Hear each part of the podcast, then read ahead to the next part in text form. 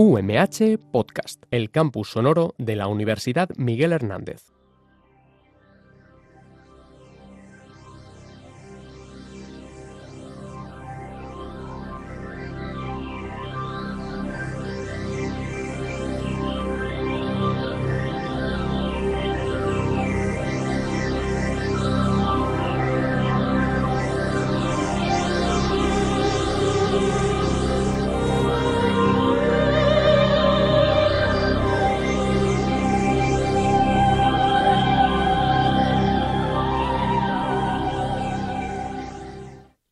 Días, sean bienvenidos a un nuevo programa de MUDIC.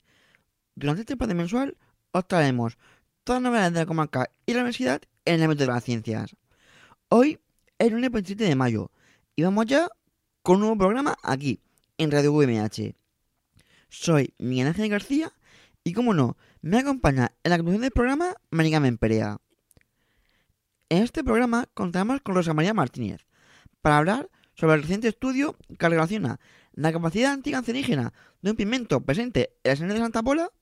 Y para finalizar, contaremos con María Perea, que nos contará todo sobre la escuela de verano de Moody Carnicer.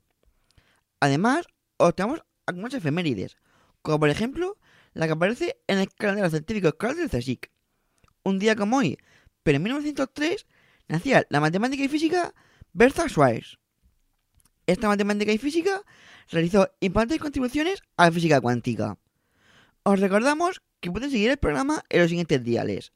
99.5 en Elche, 101.3 en Orihuela, 105.4 en Altea y el 99.5 en San Juan de Alacant. Y también nos podéis escuchar en directo a través de Tuning Radio y a través de la página web de Radio UMH, donde podrás disfrutar de este programa en formato podcast. ¡Comenzamos!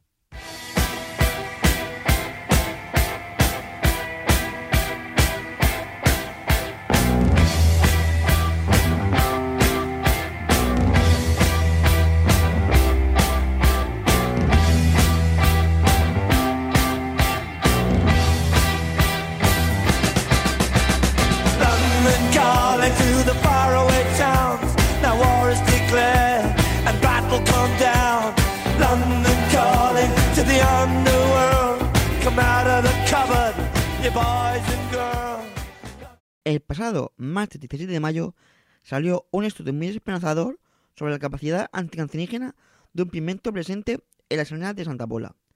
Y qué mejor para hablar de ese estudio que Rosa María Martínez, catedrática de Bioquímica y Biología Molecular y directora del grupo que ha descubierto este hallazgo.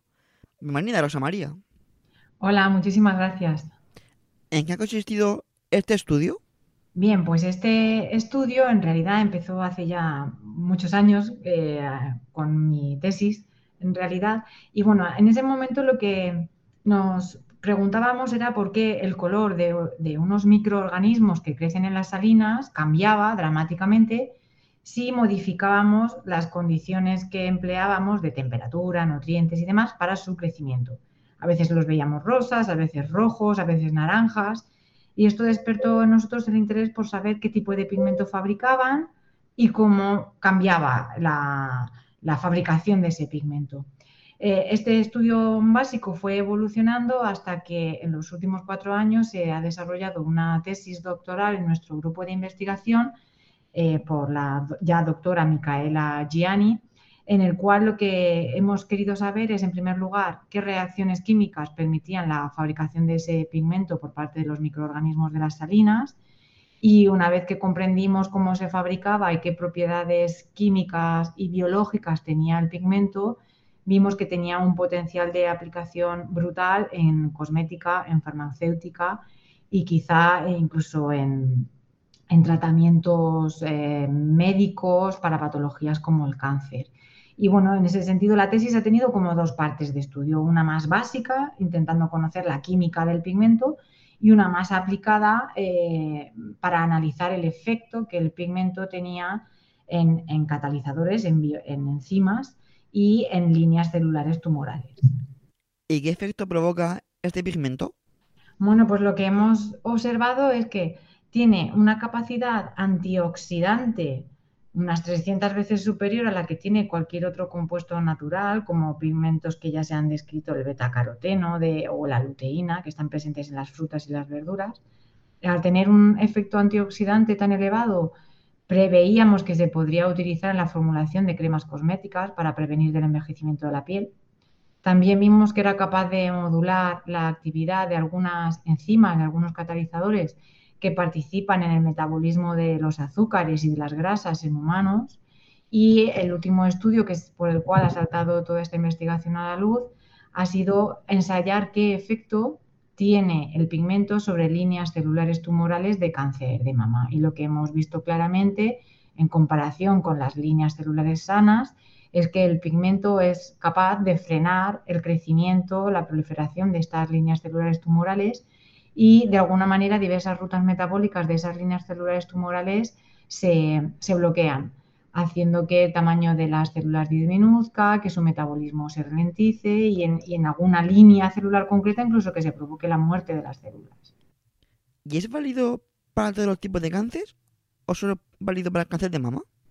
Bueno, nosotros hemos empezado a hacer el estudio con, cáncer de mama, pero ya hay otros compañeros en, eh, en, la Universidad de Alicante, concretamente del grupo de inmunología, que están haciendo estudios con líneas celulares de leucemia y nuestra intención es seguir avanzando con la investigación para ensayar el efecto en, líneas celulares de, cáncer de hígado, de páncreas, en definitiva, ir abriendo más espectro para ver la capacidad total que podría llegar a tener en distinto tipo de líneas celulares tumorales.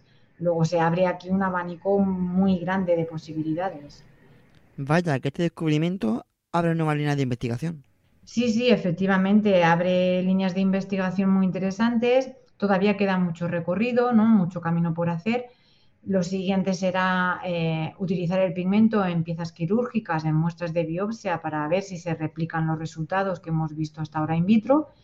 Si los resultados son positivos, pasaríamos a modelos animales en los cuales se, promueve la generación de tumores ¿no? para hacer el estudio y si todo se sigue replicando pasaríamos ya a estudios clínicos y nuestra intención es que esto no solo se haga con, cáncer de mama sino con otro tipo de, tumores. ¿Y cuál es la técnica que se ha utilizado para este hallazgo? Bueno, en realidad la investigación ha sido relativamente sencilla en tanto que hemos utilizado las técnicas ya descritas en la literatura. Por un lado, a nivel microbiológico hemos eh, optimizado un proceso de crecimiento del microorganismo en el laboratorio para que produjera la mayor cantidad de pigmento posible en, poco tiempo, ¿no? utilizando unos medios de cultivo optimizados, incubadores en los que eh, controlábamos y monitorizábamos muy bien la agitación, la disponibilidad de oxígeno, la temperatura, etcétera. Luego, con técnicas de bioquímica clásica y química analítica, hemos optimizado el, proceso para aislar el pigmento del microorganismo y tener una solución líquida en la que el pigmento finalmente está concentrado y puro. Y luego, en colaboración con la doctora Gloria Peiró y el doctor eh, Joel Montoyo del Hospital General Universitario de Alicante, hemos eh, utilizado las líneas celulares tumorales que se crecían en el laboratorio del hospital en condiciones óptimas y lo que hacíamos básicamente era añadir el pigmento en distintas concentraciones a las líneas celulares sanas y a las tumorales.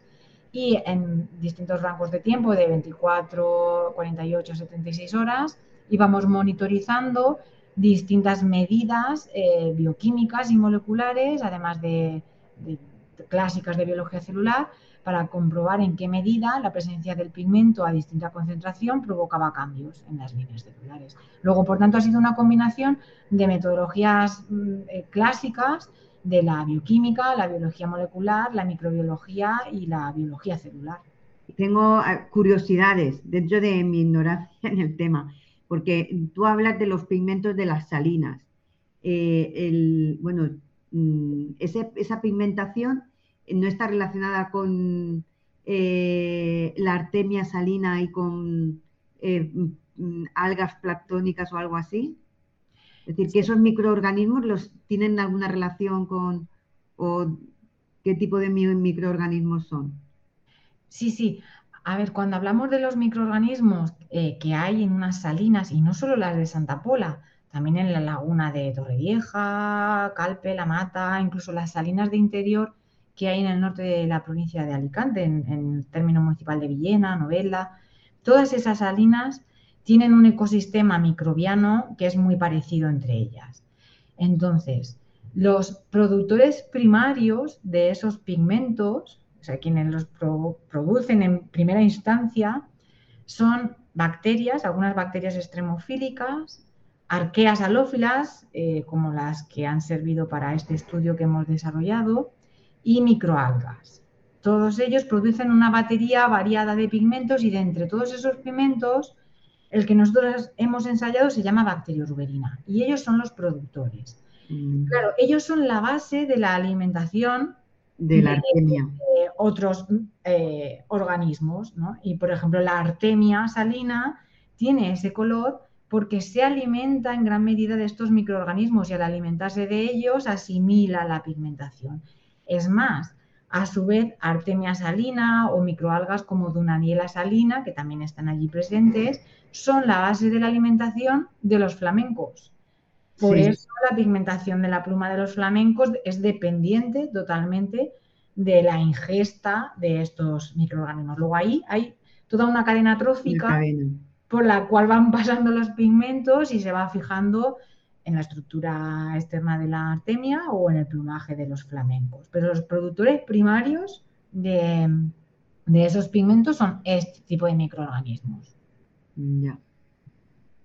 Y luego, bueno, me llama la atención, ¿no? ¿no? Qué, riqueza tienen los ecosistemas eh, salinos, ¿no? Porque, bueno, aparte de dar ese fruto a investigaciones como vuestras, pues también Francisco Mújica, ¿no? Su tecnología CRISPR también nace, ¿no? De investigaciones en, en esos eh, ecosistemas salinos.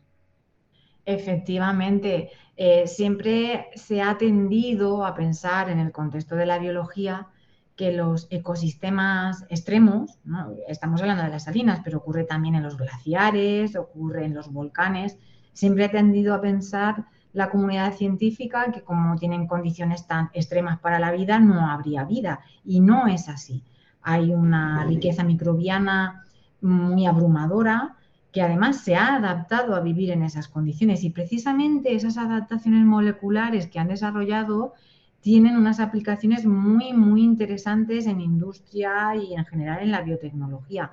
Y efectivamente, como bien decías, el estudio de Francis Martínez Mújica empezó con un estudio clásico de ecología microbiana, de, biología molecular en estos microorganismos, con una descriptiva clásica de un fenómeno que él observaba, unas secuencias que se repetían y que pasaron desapercibidas y eso ha dado lugar a, la gran herramienta de edición de genomas, ¿no? Y, parte del mismo tipo de microorganismos, de las arqueas halófilas. Luego, debemos prestar más atención a, más atención a esos ecosistemas.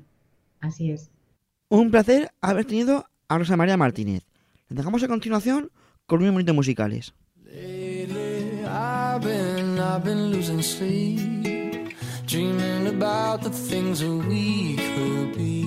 But baby, I've been, I've been praying hard.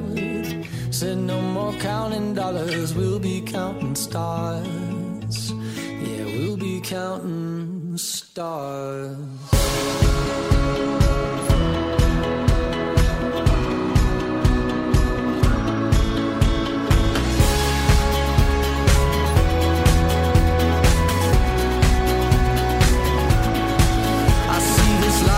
like a swinging vine. Swing my heart across the line. In my face is flashing signs. Seek it out and ye shall find. Old, but I'm not that old. Young, but I'm not that i'm just doing what we're told. I feel something so right, doing the wrong thing. And I feel something so wrong, doing the right thing. I could lie, could lie, could lie. Everything that kills me makes me feel alive.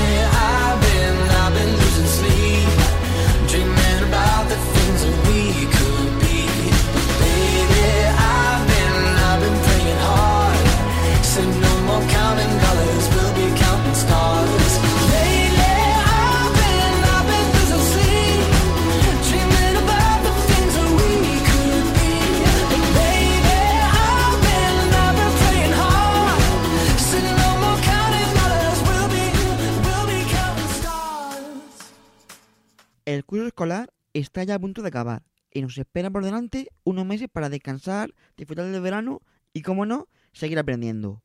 Para ello, el Mudir Jesús Canicer este verano vuelve con su ya habitual Escuela de Verano. Y para hablarnos de ella, contamos con Mónica Memperea, nuestra directora gerente. Pues eh, este verano el, el MUDIC vuelve a lanzar su verano de museo eh, durante cuatro semanas. La primera semana será la, última de junio, es decir, del 26 al 30 de junio. Y, bueno, pues eh, desde esa semana, cuatro semanas, es decir, que la última será del 17 al 21 de julio. Durante cada semana, los alumnos eh, desarrollarán proyectos del ámbito científico-tecnológico de diferentes temáticas. La primera semana estaremos trabajando en torno a la industria textil, el diseño y la moda. Eh, la segunda semana eh, trabajaremos en el ámbito de la nutrición y la salud, es decir, dietas saludables, consumo de pescado y tendremos un reto que es eh, trabajar sobre los efectos del mercurio en la salud. Un reto que nos han planteado investigadores de la Fundación Fisabio. También el consumo de pescado, todo alrededor del consumo de pescado, lo trataremos con el grupo de investigación de calidad y seguridad alimentaria del CIAGRO, eh, dirigido en este caso este proyecto por Esther Sendra. Eh, luego, la semana del 10 al 14 de julio, eh, volveremos con nuestra segunda edición de, New Food Ciagro Mudic, en la que los alumnos tendrán que desarrollar eh, nuevos productos eh, saludables y algunos de ellos, si es posible, con propiedades funcionales. Trabajarán para parte del diseño de, esos nuevos, bueno, de, la elaboración de esos nuevos productos, pues trabajarán el diseño de la marca de su producto, eh, en la investigación de mercado, etcétera. Y luego ya para terminar la última semana, un proyecto más relacionado con la ingeniería, trabajarán eh, un proyecto alrededor de- del diseño y prototipado de, diferentes mecanismos con impresoras 3D. Y en este caso, pues será con la colaboración del grupo de, de investigación de tecnologías emergentes en ingeniería mecánica, dirigido por la profesora Nuria Campillo de la Universidad Miguel Hernández. Eh, el horario es de 9 a 2, se llevan a cabo en las instalaciones del MUDIC y de, la eh, Escuela Politécnica Superior de Orihuela, de la UMH. El coste de la actividad es de 25 euros por semana y los alumnos se pueden inscribir eh, pues, semanalmente. Se pueden inscribir o a toda, eh, toda la escuela, a todo el verano de museo o a la semana en la que se desarrollen los proyectos que son de, de su interés. Y bueno, normalmente la escuela de verano tiene buena acogida, ¿no?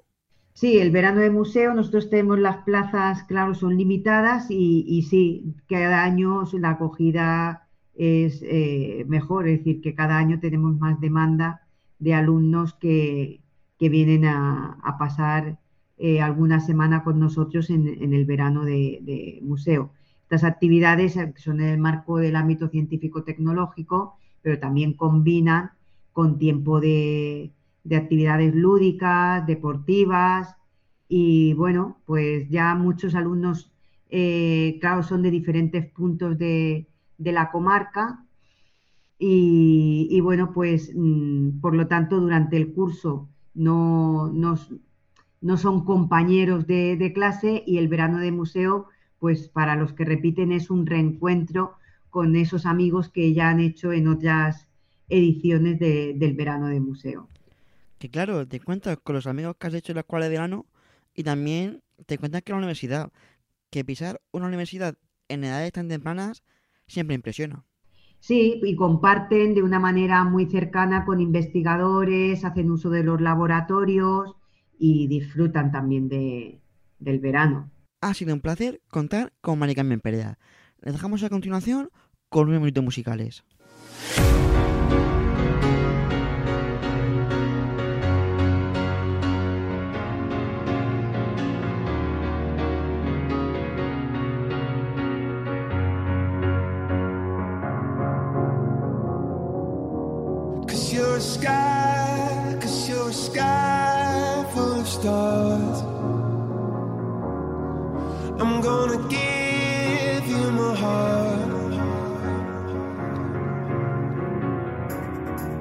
Cause you're a sky, cause you're a sky